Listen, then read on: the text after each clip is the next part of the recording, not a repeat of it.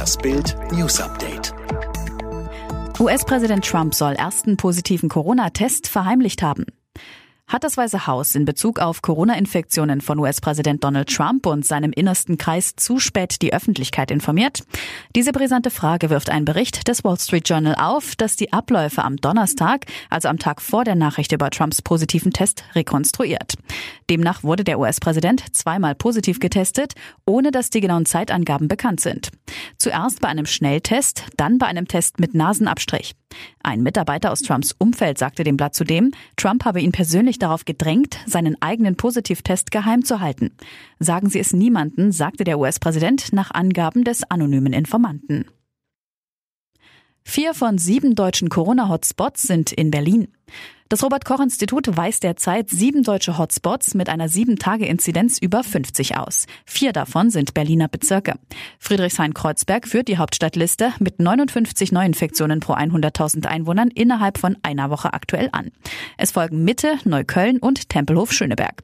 Auch Charlottenburg-Wilmersdorf ist nicht weit von der 50er-Marke entfernt.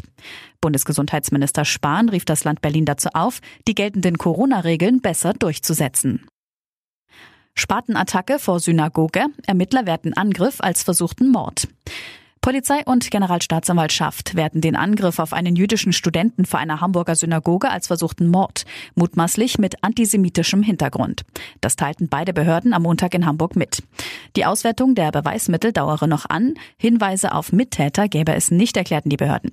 Am Sonntagnachmittag attackierte ein Mann im Tarnanzug, bewaffnet mit einem Klappspaten, einen jüdischen Studenten, verletzte ihn dabei schwer am Kopf. Kurz nach der Tat gelang es Polizeibeamten, den 29-jährigen Deutschen mit kasachischen Wurzeln zu überwältigen und festzunehmen. Mann und Hund beim Spaziergang in Mörs totgefahren.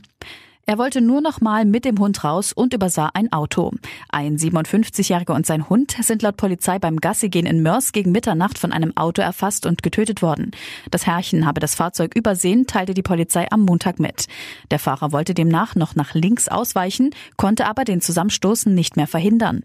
Auf der Rückbank des Autos saßen eine 33 Jahre alte Frau und ein einjähriges Kind. Der Fahrer und das Kind blieben unverletzt, die Frau verletzte sich leicht, benötigte aber keinen Rettungswagen, so die Polizei. Siegemund Siegeszug bei French Open geht weiter.